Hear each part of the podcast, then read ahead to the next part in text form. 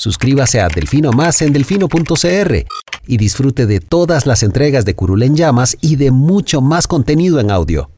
Delfino.cr El chuchinguismo político. Chuchenga, diputado, chuchenga. Si va a ser por nosotros que este país se puede ir a la mierda. Y en lugar de ponerle Instituto Nacional de las Mujeres, ponerle Instituto Nacional de las Lesbianas. No tengo dinero ni nada que dar. Delfino.cr presenta Curul en llamas. Cubriendo y sufriendo la Asamblea Legislativa. Porque alguien tiene que hacerlo.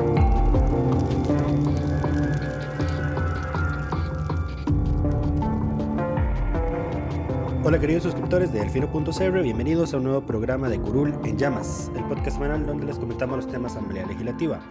Les saluda Luis Madrigal desde el 2021, como siempre en compañía de... May, espero que todas y todos estén bien. Esta semana tenemos varios temas, algunos pequeños, grandes proyectos, pero eh, que casi casi salen, pero todavía hay que esperar un poquito más. Eh, fallos de la sala, como siempre, que hay que comentar. Y, y, bueno, varios proyectos que avanzaron o regresaron a sus comisiones. Eh, empecemos por, yo creo que uno de los más polémicos de la semana, el, el, proyecto de condonación del impuesto, de reducción del impuesto a la propiedad de vehículos, entiéndase, parte de lo que conforma el marchamo. Eh, que ya fue aprobado en segundo debate, en, en, primer y segundo debate esta semana, a la fuerza por la oposición. Eh, no quería el PAC ceder en este tema, insiste en, en, el hueco que se va a generar en las finanzas públicas de alrededor de 30 mil millones de colones por esta eh, rebaja que consideran innecesaria. Bueno, de hecho el PAC no bloqueó nada el jueves que fue cuando se votó en segundo debate. No hablaron por el fondo, nada. Dejaron ahí que avanzara y lo votaron negativamente, naturalmente. Eh, pero sí, el primer debate sí. No, y trataron de que la sesión no se diera, porque fue sesión extraordinaria para ese tema en específico. Y, Sí. y votaron en contra de la moción, todos. Sí, pero eso fue el. Sí, para la del martes. Ya aprobado en primer debate, y yo creo que ya Era ya inevitable lo que iba a Ya pasar. era inevitable, por cierto. Yo le preguntaba a Lucho que por qué no pudieron, no le metieron una consulta de constitucionalidad eh, para darle largas a este tema. Y recordemos que el, el, el punto de, la- de, esto es que a partir del 1 de noviembre se tiene que empezar a cobrar el marchamo. Si para el 1 de noviembre no estaba definida esta exoneración, eh, se iba a cobrar a, como estaba, eh, con el impuesto completo. No había, no había otra cosa. Entonces se quedaron a, a 10 días de poder evitar que esto suceda. ¿Por qué no se metió una consulta de constitucionalidad? Lucho decía que muy sencillo, no tienen 10 firmas porque la fracción del PAC ahora es de 9, lo que cuesta haber echado a alguien. Exactamente. Eh, y ningún otro partido de oposición estaba en contra del proyecto, así que no había por dónde sacar la décima, la décima firma. Hasta José María Villalta lo votó a favor. Correcto. Quien, quien sí dio declaraciones a la prensa esta semana y dijo que dentro de las posibilidades que se barajan es un veto presidencial fue el, el presidente Carlos Alvarado, eh, que dijo que Que era... confiaba que el jueves los diputados iban a rechazarlo, Es que, yo- ¿En quién pone su confianza? ah? ¿verdad? Pero, em, a ver, hay los 38 votos para un resello, si fuera, si fuera el caso de un veto. Eh, lo que sí se podría presentar es un veto de, inconstitucionalidad, eh, que eso alarga el proceso y lo vuelve más complicado. Sí, don Carlos puede ahora jugar con las fechas, eh, porque la votación de ayer quedó revisada, entonces uno esperaría que ya ayer mismo le hayan mandado el, el decreto legislativo, por ende los 10 días hábiles para firmar correrían a partir de hoy, de este, de este viernes. Eh, el tema es que el presidente tiene... mm, No quedan 10 días hábiles, digamos, para que firme la vara. O sea, quedan 10 días ya naturales. Menos. Quedan 9 ya eh, más la publicación en la Gaceta y el- los cálculos y los cambios informáticos que hay que hacer para, el- para la gente que lo vaya a pagar. Eh, el presidente podría jugar con las fechas, o sea, no vetarlo, pero firmarlo a destiempo. Firmarlo a tiempo y que se publique tarde y ya no Y aplicó. ya no aplicaría. Eh, puede vetarlo ya, meter un alegato de inconstitucionalidad que podría ser el tema de la rebaja de los cánones de Arecep, que esa rebaja es inconstitucional según La eh, Procuraduría. la Procuraduría General de la República. Eh, Arecep impugnó la rebaja de sus cánones en la ley de rebaja del marchamo del año pasado y la Procuraduría le dijo que tenía razón, que ese rebajo fue inconstitucional. Eh, entonces digamos que el gobierno tiene ahí esa herramienta eh, de, de la cual podría guindarse. Si quisiera quitarse un poquito de responsabilidad de lo que va a hacer. Porque además las consultas, los vetos, con, con- cuando se alega inconstitucionalidad, son revisados, tienen que ser revisados por las salas y la Asamblea quiere resellarlos. Correcto. O sea, si la Asamblea rechaza el alegato de inconstitucionalidad, tiene que enviarse a la sala eh, y luego la sala se pronuncia. Mm, Dudo mucho que la sala logre pronunciarse en menos de una semana. Lo otro sería que la Asamblea diga, bueno, aceptamos el alegato, caitamos la parte de Arecep y dejamos el resto. Tendrían que votar otra vez en primer Tendrían que debate. volver a repetir todo el proceso porque tendrían que salir un dictamen de la Comisión de Consulta de Constitucionalidad que acepte el cambio, que mande el dictamen a la sala, eh, al plenario, que el plenario vote en primer y segundo debate de nuevo y se vuelva a mandar al presidente que ya no tendría la posibilidad de vetarlo nuevamente. Y ya para eso estamos en diciembre, Correcto. en, en tiempos, digamos. Eh, por más que se corra, yo creo que sí, no, no, no daría. Em, pero bueno, habrá que ver, habrá que ver qué pasa. Si, si, si... Yo creo que lo veta. ¿Vos qué decís? Eh, hay gente que dice que el presidente ya no tiene nada que perder, entonces que es probablemente, probable, sí lo- proba- probable que sí lo vaya a vetar. Yo digo que lo veta porque además el presidente no tiene ninguna aspiración de que Welmer quede. Eh, entonces yo creo que tampoco por, por temas político-electorales le va a hacer el favor de, de no echarse encima esta bronca y no vetarlo. Sí. Creo que si no lo veta es más un tema de la relación que le queda con las fracciones de oposición a, a estas alturas. Eh, pero incluso la oposición no deja de servir. Ver, La oposición vive bajo la lógica de que las elecciones se ganan tirándole al PAC. Entonces, que el presidente haga algo de esto no deja de Están darle... pateando a un muerto. Es- exacto, eso es, comparto el, eh, tu, tu opinión, pero a eso es a lo que juegan o parecen jugar las candidaturas presidenciales.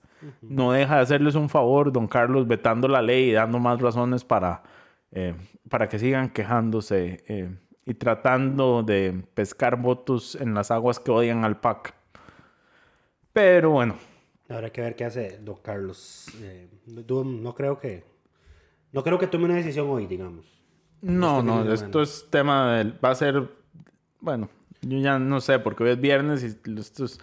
Los viernes son días especiales para que en el gobierno y... Hagan cosas para que pasen desapercibidas. Exacto. Pero bueno. Siguiente tema. El otro proyecto que ya pasó por todo su proceso en la Comisión de Consultas de Constitucionalidad fue el famoso Ley Marco de Empleo Público, que por fin se presentó una moción para insertar las modificaciones eh, al proyecto según para ajustarse a los criterios que había dicho la Sala Constitucional. En resumidas cuentas, lo que se hace es que eh, todos aquellos artículos que hablan de rectoría, de obligaciones, de escala salarial, de familias de puestos, se incluyó una coletilla que dice que el Poder Legislativo, el Poder Judicial, el Tribunal Supremo de Elecciones y las instituciones con autonomía de administración, de gobierno y organización, o sea, dos y tres me parece, eh, tienen, deben regular esos aspectos por su propia cuenta y dentro de su propia autonomía y según sus leyes, eh, según las leyes que las crean y sus procedimientos normativas y reglamentos internos. Eso fue lo que se hizo en, en resumidas cuentas. Hubo discusión en la comisión única y exclusivamente porque Pedro Muñoz, que ha estado desde un principio en contra de este proyecto, eh, presentó una eh, apelación, era, a que se presentara.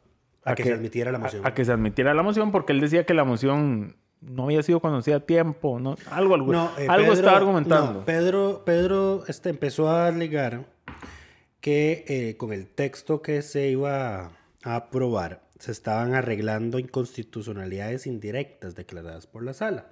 Recordemos que mucho de del voto de la sala sobre empleo público es, es... El artículo no es inconstitucional per se, pero sí lo es por sus efectos. Entonces, una inconstitucionalidad indirecta.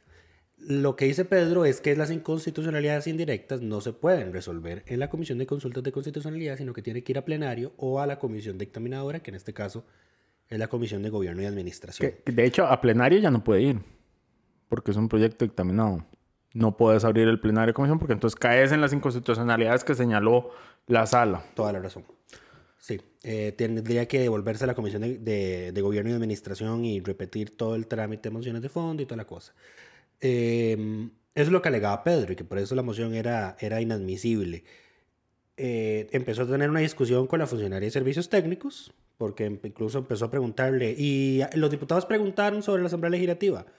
O sea, Aquí hay un- ya esto fue bastante absurdo ver eso, digamos, yo como, "Mae, ¿a qué, ¿a qué pretende llegar? Lo que pretende llegar, lo que pretendía, o creo yo que pretendía el diputado, era que las, eh, la sala nunca se pronunció sobre el tema del poder legislativo. Di, pues, ellos mismos están promulgando la ley.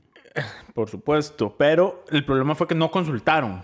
Eh, y por supuesto, no se puede, la, asamblea no puede vía ley violentar su autonomía porque la asamblea es la que aprueba la ley. Entonces, digamos que hay una, una incompatibilidad ahí. Sin embargo, decidieron meterla dentro de, eh, dentro de, del, del texto, de este, dentro de esta coletilla que se usó, lo cual por, por, por eh, por añadidura mete también a la Defensoría y a la Contraloría. eh, dentro de esta categoría especial de que se definen a sí mismas y no son parte de la ley general de, De la empleo Contraloría no nos preocupemos que ya tienen salario único desde hace mucho rato, en todo caso. Eso es cierto. Eh, más bien un ejemplo en, en la implementación de este tipo de, La Contraloría, la De- vanguardia en ese tema. de medidas. Sí, pero bueno, el resto de los diputados de la comisión rechazó la apelación de Pedro eh, y votaron a favor de la moción, por lo que el texto ya está enmendado con lo que dijo la sala constitucional y pasa ahora al plenario, otra vez a su discusión y votación en primer y segundo debate. Es una consulta, este, es una duda de procedimiento. El dictamen que sa- sale de la Comisión de, Consultas de Constitucionalidad se tiene que votar. Se tiene que votar. Se tiene que votar. O sea, entonces aquí el, el proceso es: votamos el dictamen. El texto ya dictaminado tiene que volver a ir a consulta a las instituciones. Sí. eh, que hay consultas obligatorias, ahí estaría el tribunal, poder judicial, eh, Municipalidades, municipalidades, instituciones autónomas, eh, y después regresa y ahí sí ya vendría primer debate, segundo debate. O sea, que estamos hablando de que esta ley no va a ser aprobada este año, a menos de que se apruebe en diciembre. Pero si estamos hablando que los diputados querían irse a vacaciones en- a partir de inicios de diciembre, queda solo noviembre para que pasen todas estas cosas. Eh, requiere mucha voluntad política que esto suceda. Sí, pero creo que digo, una mayoría la tiene. Es Pedro, digamos, es como el vocero de los opositores al proyecto. Em, entonces, no creo que, que cueste mucho. Estoy seguro que doña Silvia hará lo que sea necesario para que el proyecto logre avanzar. Eh, lo que tenía la duda yo ahorita es de si, aprobado el informe, se abre otra vez el plazo para la presentación de mociones. Yo creo que no. Me parece que no. De la Comisión de Constitucionalidad, no. Si hubiera regresado a su comisión originaria, que era gobierno y administración, me parece que sí. Pero saliendo de aquí es nada más dictamen y el dictamen se vota. Y a partir de ahí regresa al proceso. Sí, sí, sí, creo que ese es el, creo que ese es el, el procedimiento. Sí, creo que no hay plazo más para, para, para mociones, porque y el tema es ya nada más solventar lo que, lo que la sala declaró inconstitucional. Creo que eso inclusive fue así como con el proyecto del, del plan fiscal. No, el plan fiscal ni siquiera tenía inconstitucionalidad. Plan todo- fiscal pasó. Todo se interpretó conforme, sí. Pero bueno, Sí, pero bueno, otro proyecto que va a ir a consulta a la sala constitucional era la gran victoria de la semana y de este periodo de sesiones extraordinarias. El principal proyecto... Ordinarias, sí, perdón. El principal proyecto de, de la agenda de reactivación económica eh, que tanto hablaba la oposición y que tanto se quejó durante los ocho meses de sesiones extraordinarias iba a ser el que eh, legaliza la producción de cáñamo, cáñamo, y cannabis eh, industrial y medicinal. cannabis terapéutico, medicinal, medicinal cáñamo Industrial. industrial y alimentario. Correcto. El proyecto, después de un largo proceso en la Comisión de Ambiente, donde hubo varias mociones, digamos, ha sido, ha sido arduo el, el trabajo que se ha tenido que hacer con este. Lleva años tramitándose. Lleva dos proyecto. años eh, tramitándose. Eh, se logró votar en primer debate, sin embargo, 10 eh, diputados eh, lograron, a como- a- lograron firmar, ponerse de acuerdo para presentar una consulta de constitucionalidad, lo cual detiene el segundo debate y nos devuelve a esperar. Esto será hasta febrero. Em, A menos de que el Ejecutivo deje de estorbar y lo convoque a extraordinarios. una vez la sala se pronuncie. Ahora, la consulta realmente es puro Filibusterismo parlamentario. ob- obstruccionismo porque no se está consultando nada realmente que ponga en riesgo el, el proyecto, ni por el fondo ni por la forma. Hay, hay nada más dos alegatos. Uno de procedimiento, y es que los diputados dicen, a ver, cuando estamos en sesiones ordinarias, si uno ve la agenda de plenario, uno descarga el orden del día del plenario, usted va a ver que la segunda parte tiene como 300 expedientes. ¿Por qué? Porque todos los proyectos que salen dictaminados de comisión entran a plenario y Es- se meten están ahí esperando. Se ordenan por dictamen afirmativo unánime, dictamen afirmativo de mayoría, dictamen afirmativo de minoría, dictámenes negativos de minoría eh, y dictámenes negativos de mayoría. Eh, o sea, lo que no se archiva va para plenario y se tiene que meter en la agenda plenaria. Es el Si proceso. uno no mete una moción de posposición, pues entonces el tema, hay que conocer los temas de la agenda en el orden en el que están, Paréntesis. aunque no sean prioritarios. Paréntesis, De hecho, paréntesis, la moción de posposición es la moción que modifica la agenda y ordena los, los expedientes según dice la agenda. Es una moción de orden. y ocupa 38 votos, exactamente. Eh, de hecho, si usted ve la agenda de plenario de la sesión de ayer, por ejemplo, lo que estaba programado originalmente para verse ayer, van a ver que inclusive hay, una, hay unas partes de, de- de esa, de ese orden que tienen proyectos ordenados por aprobaciones de mociones de posposición de periodos anteriores. Porque ah, lo que hacían en aquel entonces era como decir, sí, de ahora en adelante estos proyectos van a estar de primeros y no le ponían una flecha fatal. Lo que hace esta asamblea es una moción de posposición para el día de la sesión concreta o en última instancia han estado convocando sesiones extraordinarias con agenda definida. Fue lo que hicieron con Marchamo para poder votarlo. Pero, pero, o sea, si no, si no, los diputados tienen que votar proyectos que seguramente no han leído, que no han estudiado, que no tienen consenso, etcétera, etcétera. Y por eso funcionan, eh, por eso son las mociones de posposición. Lo que dicen ellos es que la moción de posposición del día que el proyecto empezó a ver las mociones de reiteración, no les, dio, les dieron muy poco tiempo para leerla, que ellos no estaban preparados para ver ese proyecto ese día. Que fue como dos horas antes que se la circularon.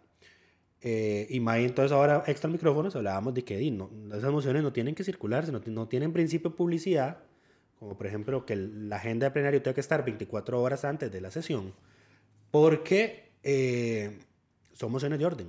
Es una moción de orden, usted la presenta en el momento y tiene la potestad de presentarla en el momento. Y lo único, que- a ver, los formalismos son entregarla por escrito al directorio, que se lea y se vote. Eso es una moción de orden. Eh, entonces yo esperaría que la sala ubique a esta gente para que dejen de argumentar y de inventarse estos derechos de es que no nos dio tiempo de ver esta moción. A ver, en teoría, en la sana práctica, eh, un diputado tiene que estar preparado para conocer cualquiera de los proyectos que están en agenda.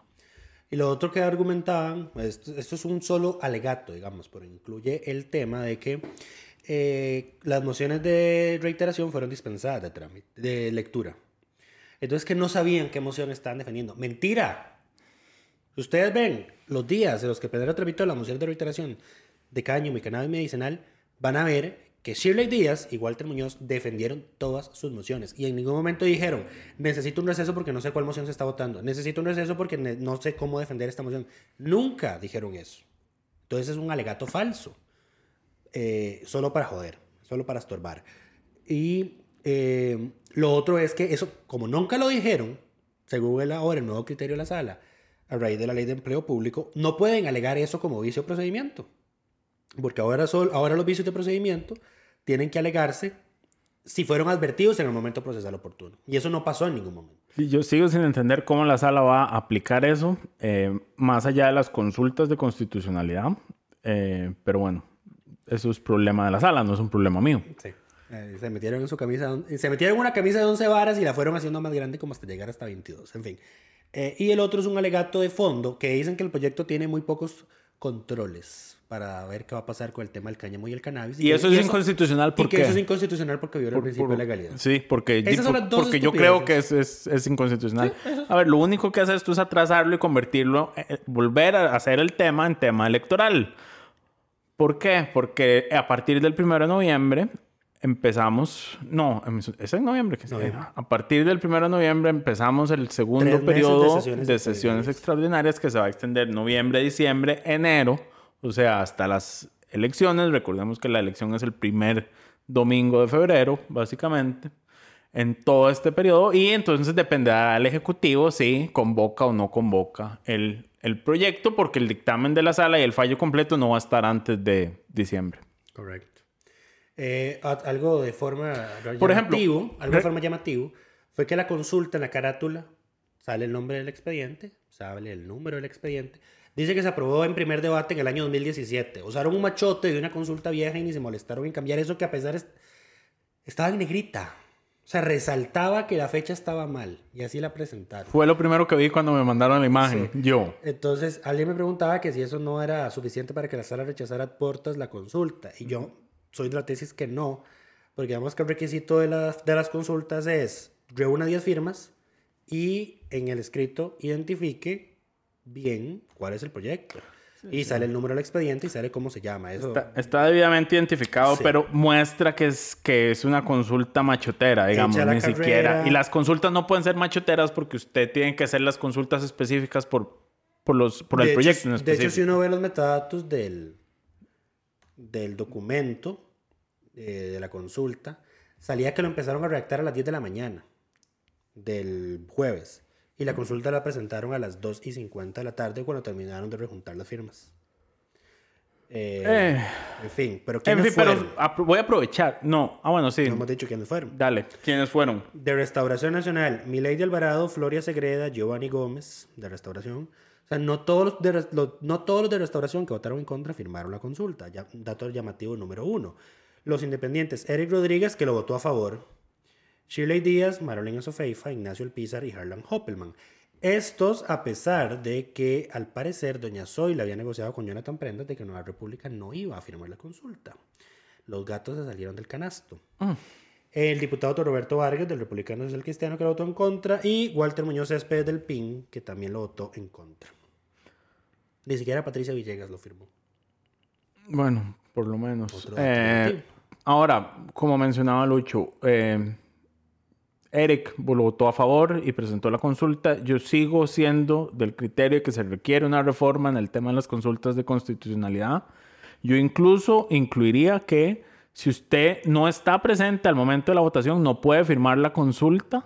Eh, esto es básicamente una acción de coerción para que los diputados se presenten a, a las votaciones y no nada más lleguen a firmar que estuvieron en la sesión y después se ausenten de todas las votaciones de ¿Estás ese hablando de día. Pedro Muñoz? Estoy hablando de Pedro Muñoz em, y otros, o sea, él no es el único. Pero sí, eh, Pedro Muñoz es probablemente el- el- la cara más visible de las descaro. ausencias y el descaro de llegar no- a sesiones y irse a la hora de votar. Eh, eh, según la estadística, en el mes pasado, eh, Pedro faltó a 9 de cada 10 votaciones y cobró su salario completo. Sí. Porque sí, se, se, ga- se gana por Ahora, eh, no- asistencia a sesión, no por asistencia a votación.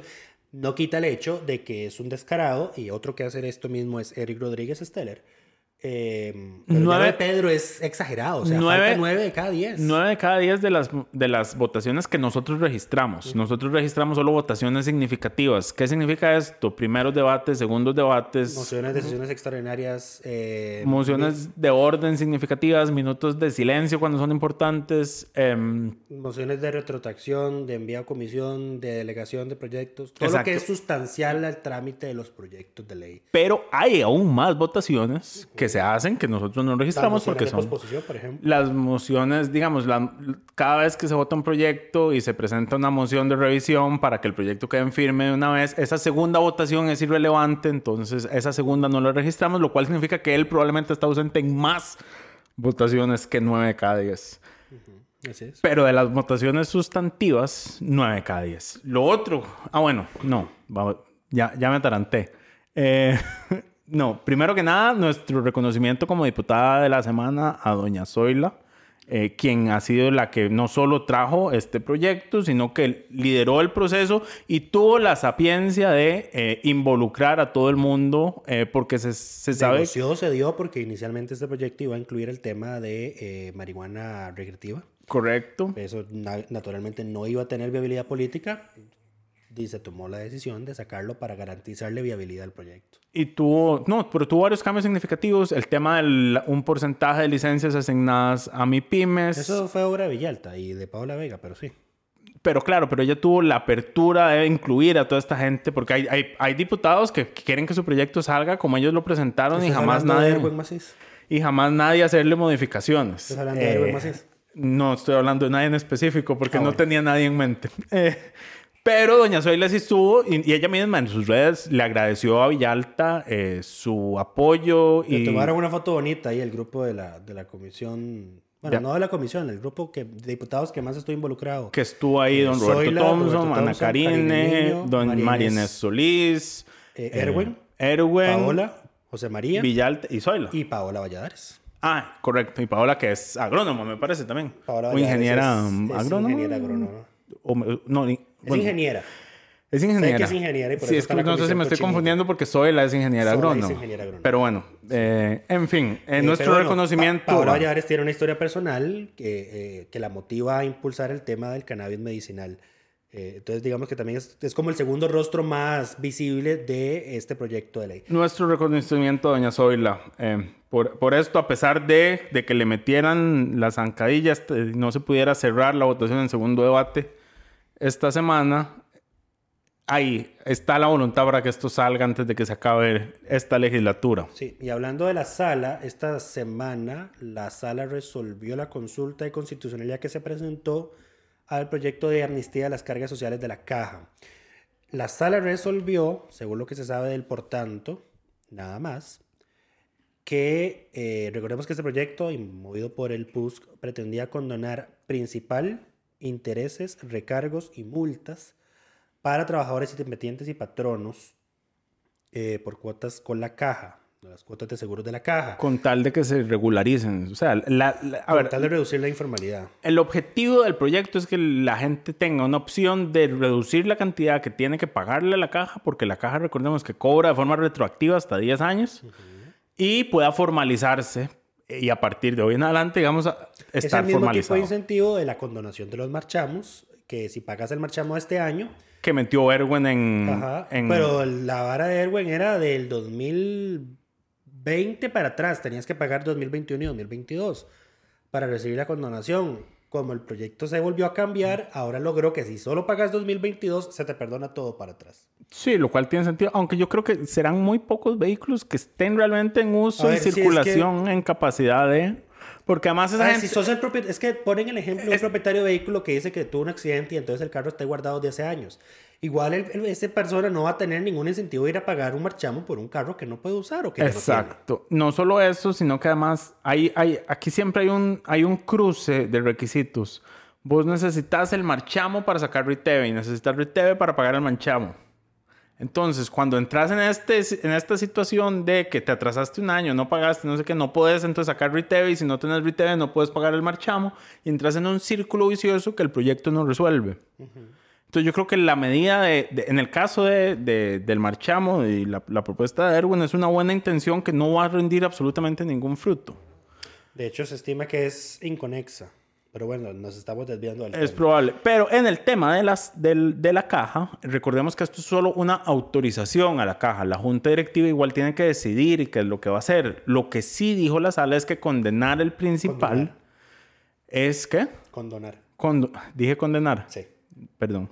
Condonar el principal es... eh, Perdonar el principal es exacto, inconstitucional. Es inconstitucional. Y ahí sí hay un problema. Porque el grueso de lo que cobra la caja, eh, en mucho, es también el, el principal. ¿Y cómo definen el principal? Sí, el tema además es que el proyecto, eh, pues bueno, se declara inconstitucional la condonación del principal.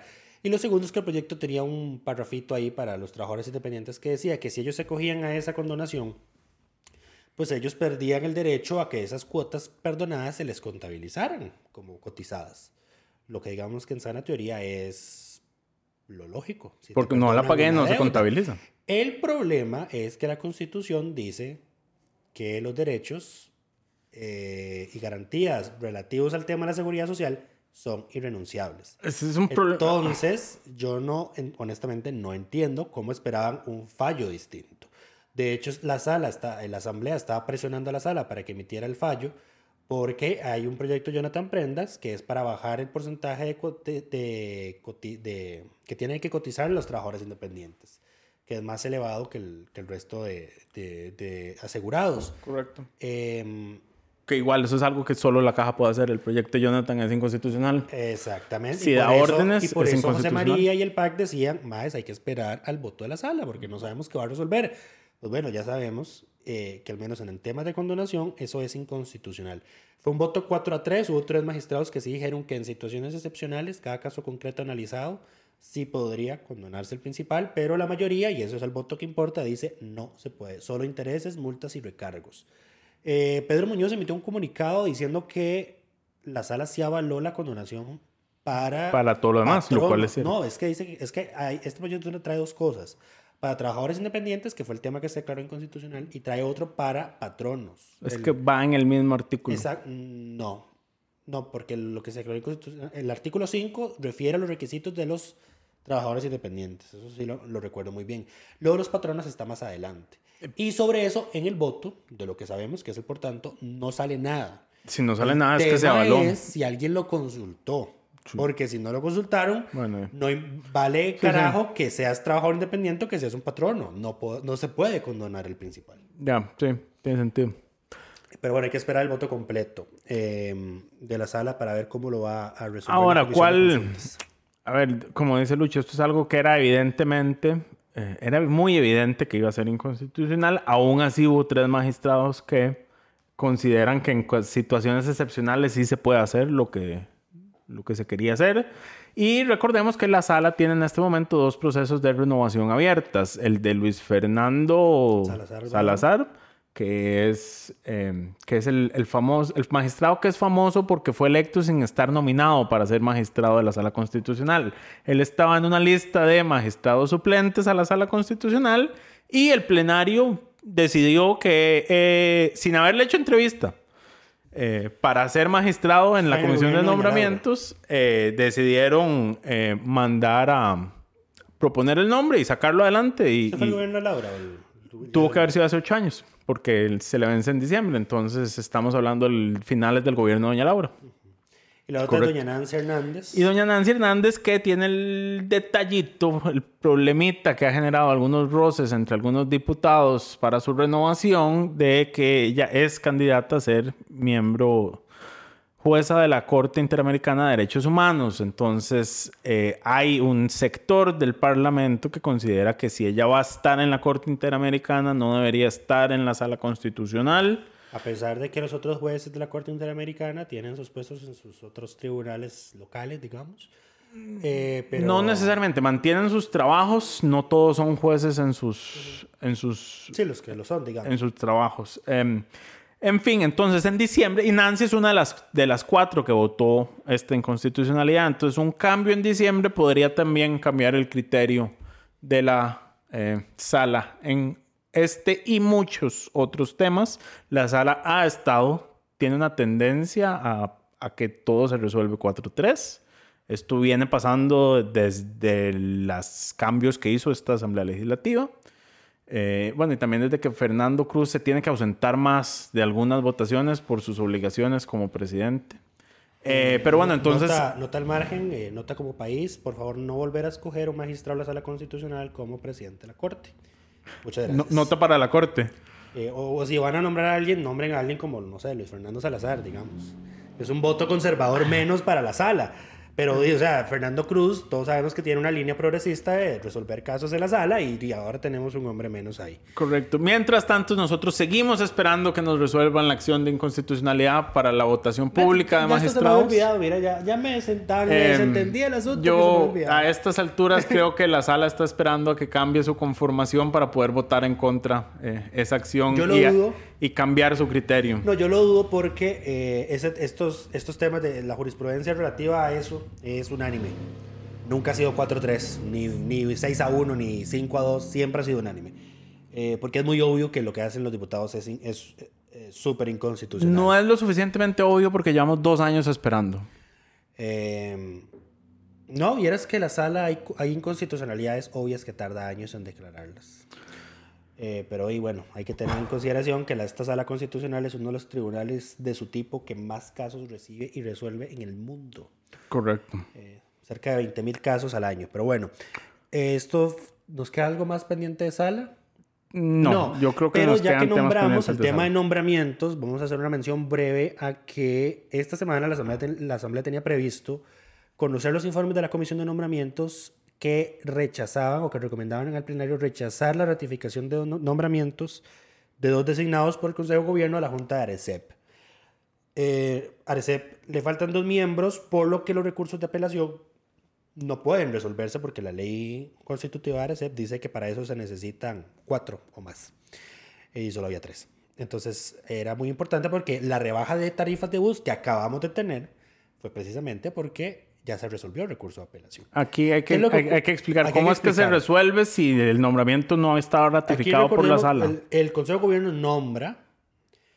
Y el nombramiento es efectivo a partir juntas. de ese momento. Exacto, igual que con el Banco Central. ARCEP y Banco Central, cuando se nombra un directivo del Consejo de Gobierno, entran funciones a partir de ese momento. Correcto. Lo que pasa es que el Consejo le notifica a la Asamblea que se hizo ese nombramiento y la Asamblea tiene un mes natural para impugnarlo. Si no lo impugna, queda ratificado automáticamente.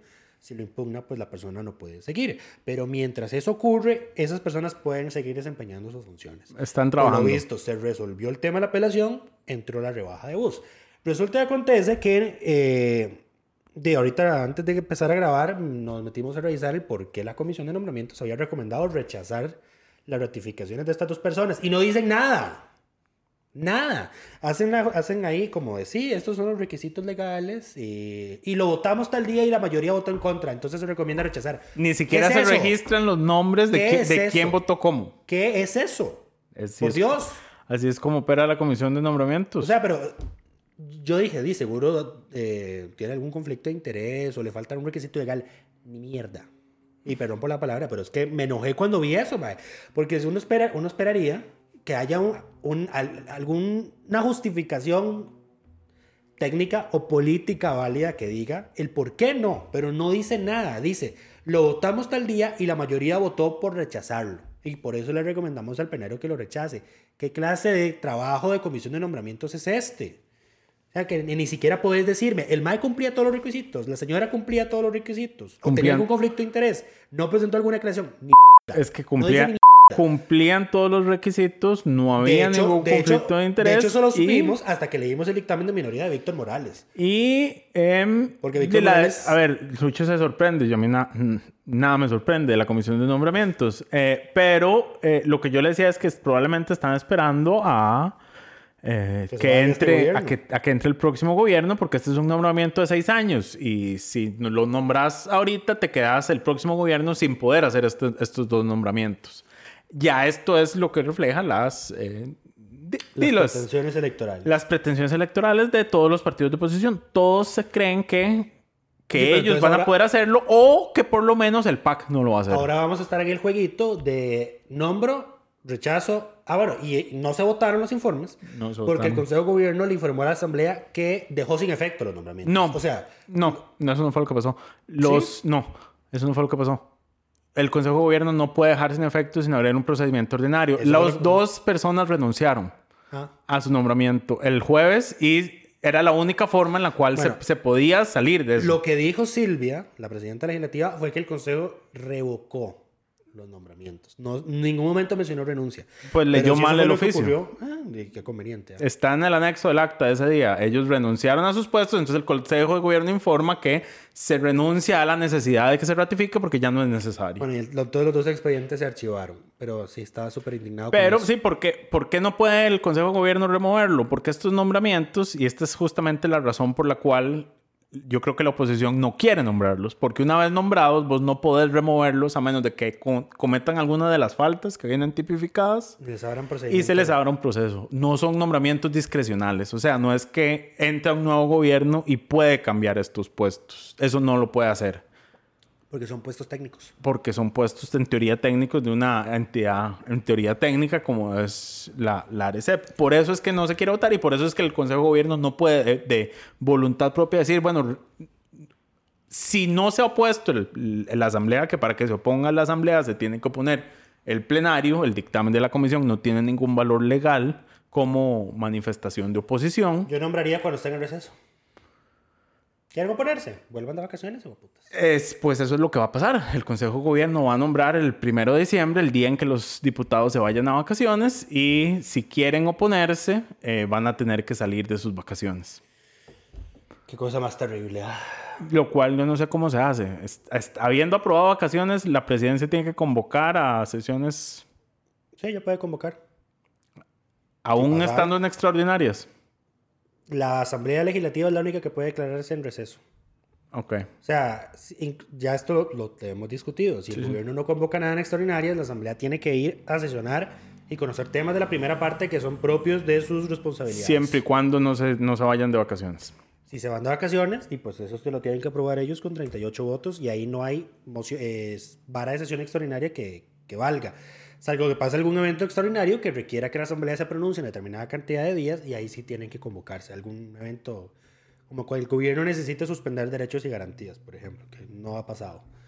Eh, pero en fin, eso fue lo que quería mencionar de la Comisión de Nombramientos. El otro proyecto que tuvo un avance significativo fue el de, en, en su comisión, fue el de exploración y explotación petrolera. ¿Quién lo diría? Que esto, digamos, yo creo que nadie se lo esperaba, excepto Paola Vega, probablemente. Eh, Eh, bueno, a ver, repitamos un poquito qué fue lo que ocurrió. El proyecto ya estaba dictaminado, llegó a plenario, eh, pero el PUSC empezó a ponerle freno. el PUSC no- y los Y- independientes y los independientes fabricistas. Porque el proyecto originalmente tenía un tema de reconversión de Recope, que no quieren nada con Recope, entonces no iban a dar los votos para, eh, para aprobarlo y tampoco querían dar los votos para devolverlo a la comisión con plazo, entonces se devolvió a la comisión de ambiente sin plazo, lo que se conoce como el entierro de lujo. El tema es que Paola Vega era ahí la, la sepulturera, pero revivió al muerto.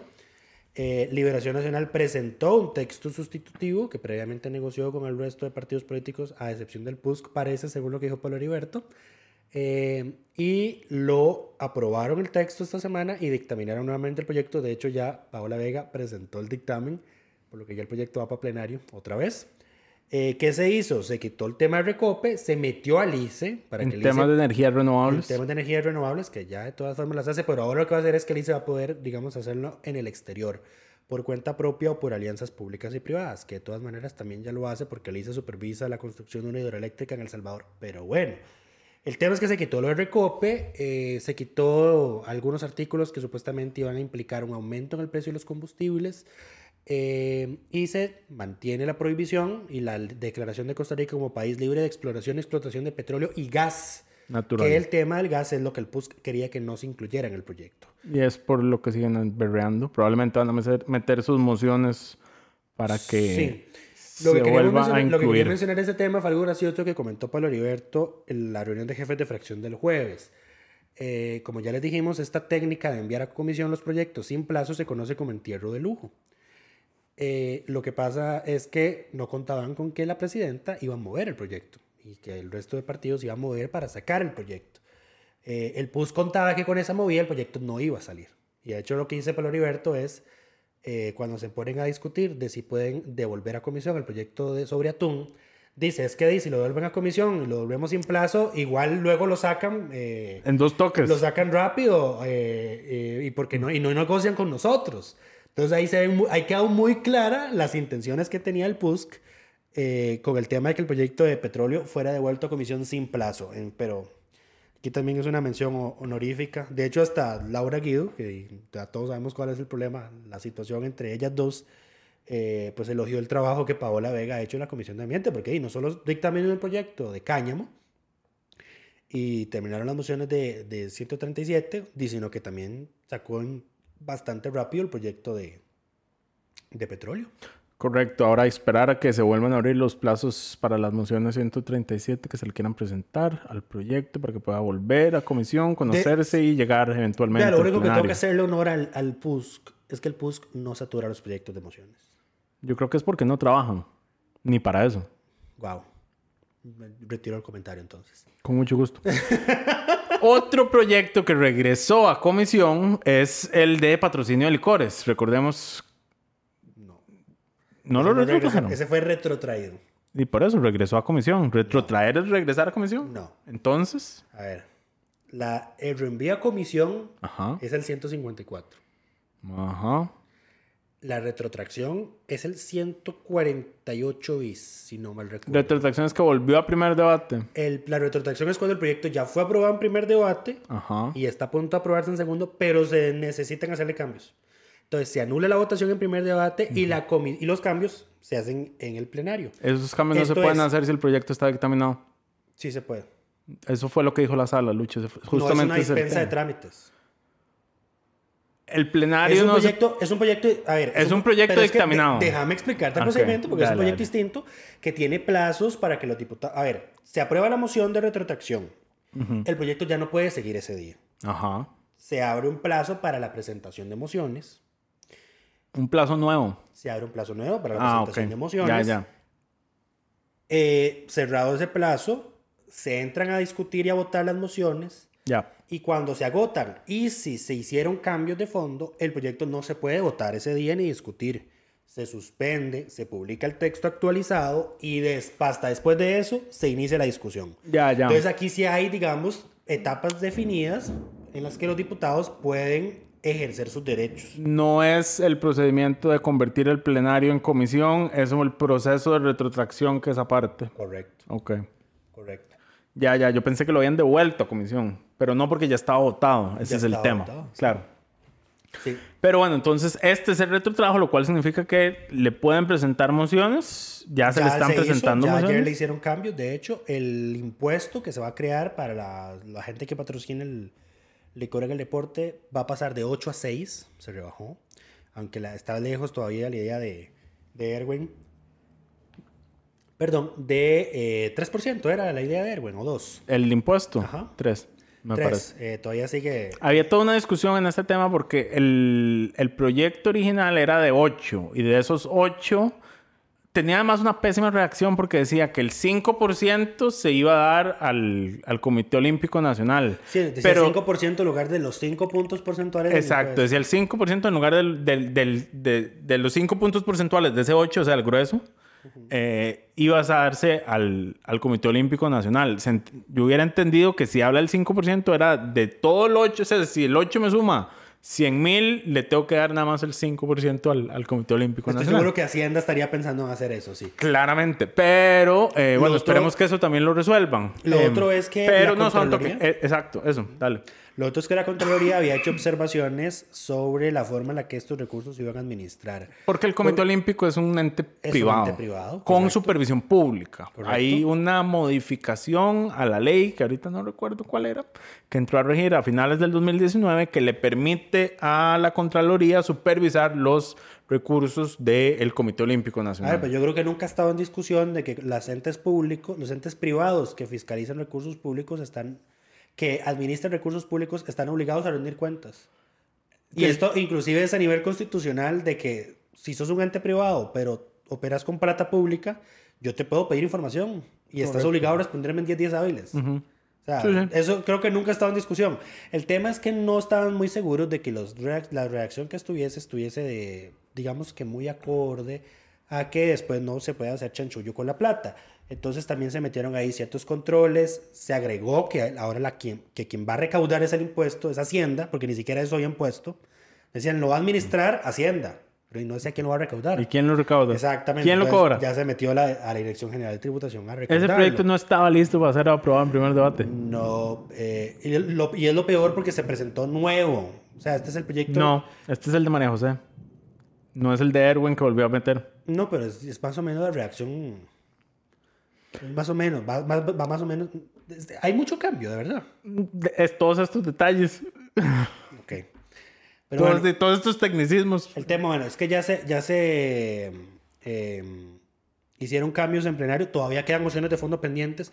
Entonces, eh, cuando se vuelvan a ver en plenario, eh, igual, si se acaban, ese día no se va a poder votar en primer debate. Tiene que mandar a publicarse el texto actualizado y ya después otra vez a primer y segundo debate. Recordemos que esta votación quedó 20 a 19.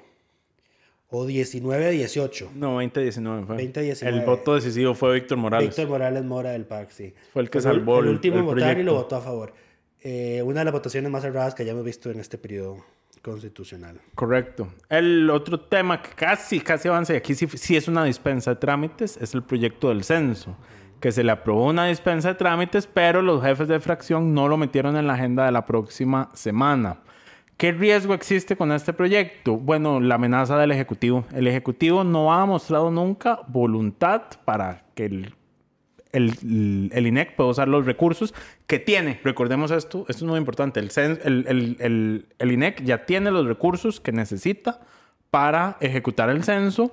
No los puede eh, ejecutar porque Hacienda no le ha querido autorizar que su gasto aumente para encubrir esos, esos gastos extraordinarios. La ley lo que propone es que los recursos que se tengan que, que dedicar al censo estén, estén fuera de la regla fiscal para que esa prohibición se, se levante y se pueda ejecutar el censo en 2020. Ahora, para ejecutarlo en 22. 2000 2022, pues, perdí dos años de mi vida, la pandemia. En 2022, no, no, es que el censo era do- 2021 en realidad. Sí. Em, el, el problema es que si no se vota esta semana y esperamos a la buena voluntad de que el Ejecutivo lo convoque para que sea votado, eh, puede ser que no se llegue a votar nunca. Entonces, eh, tal vez ya en jefes de fracción no se, no se incluyó, pero tal vez se puedan poner de acuerdo para meterlo en la agenda de la próxima semana. Está complicado, pero Tengamos moverse. El censo es importante. al parecer no. Al parecer no es importante porque el Ejecutivo no le importa que no se haga. Yo no me voy a cansar Y- de y- recordar el caso de Venezuela que dejó de recibir ayuda internacional precisamente por tener estadísticas poblacionales desactualizadas. Correcto. Estar operando con un censo de hace ya cuántos años? 10. 11 llevamos ya. Ya. Bueno, sí, es- está cumpliendo 10 años ahorita. Después, después sale gente como la defensora de los habitantes a decir que hay 800 mil personas que, no son, que son antivacunas, que no se quieren vacunar contra el COVID-19. Bueno, la ignorancia, la ignorancia es atrevida. Eh, yo quería nada más compartir mi indignación antes de, de- de pasar al último punto y finalizar por el día de hoy. Mi indignación por un proyecto que presentaron con la firma de 10 diputados que cuyo título y exposición de motivos no tiene absolutamente nada que ver con el texto y modificaciones que se presentaron. Hablando de machotes mal hechos en, la consulta. Estoy hablando del expediente 22.737 que dice, se llama Ley de Ampliación de Sesiones de la Junta Médica Calificadora de la Incapacidad para el Trabajo.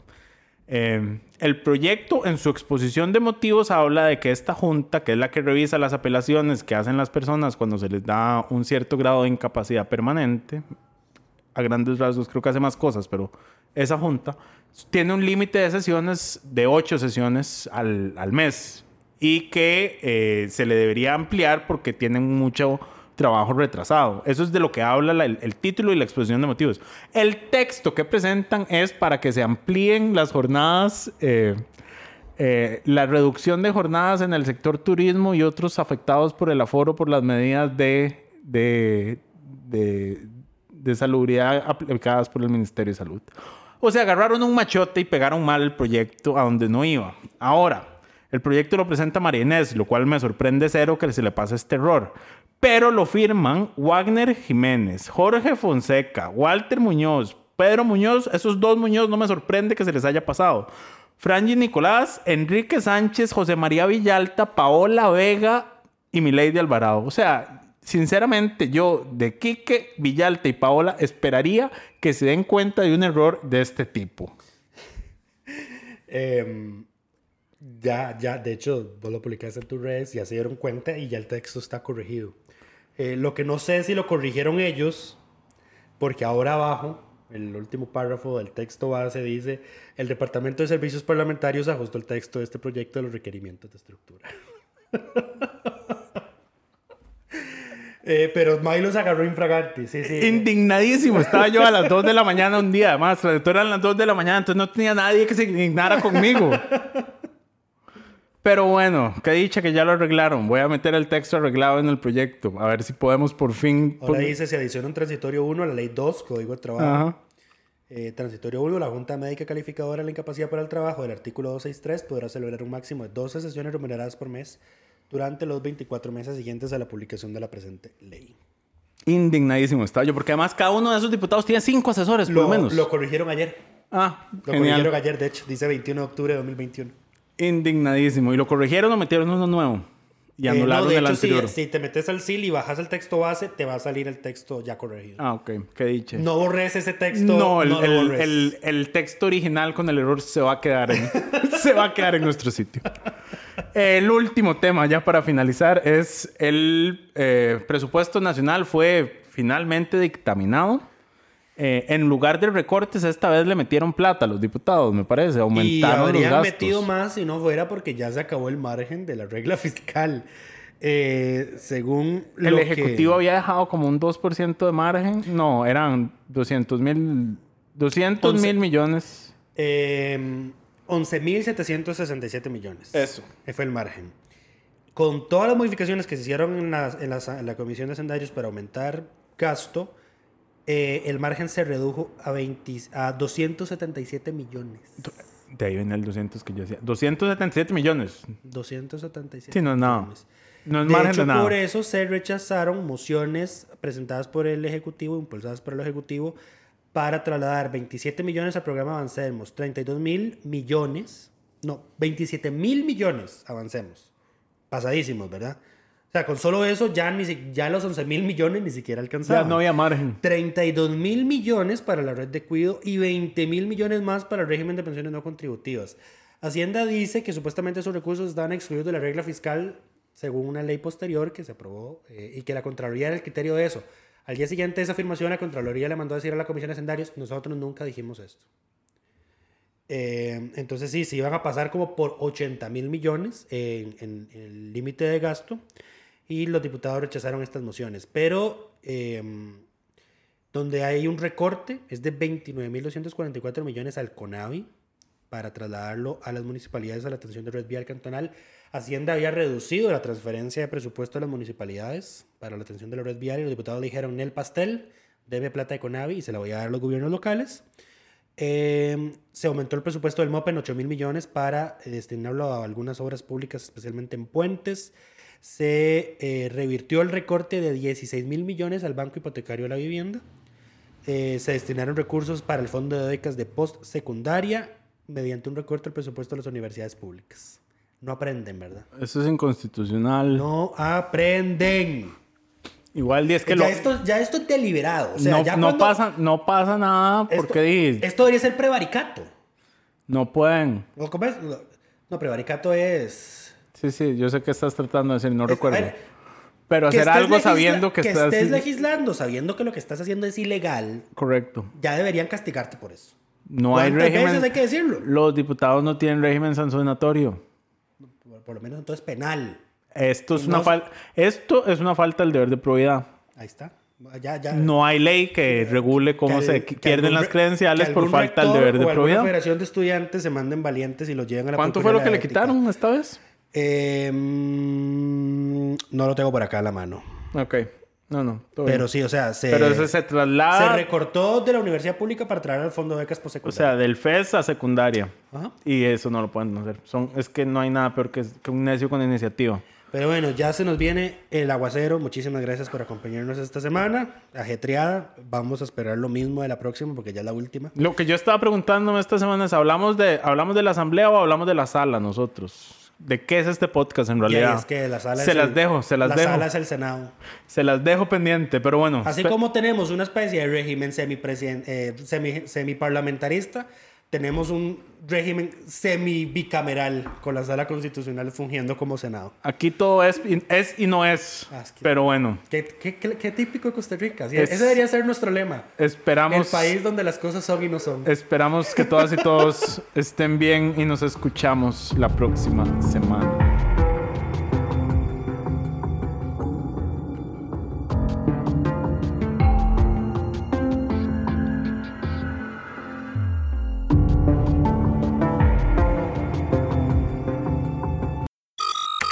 Suscríbase a Delfino Más en delfino.cr y disfrute de todas las entregas de Curul en Llamas y de mucho más contenido en audio. Delfino.cr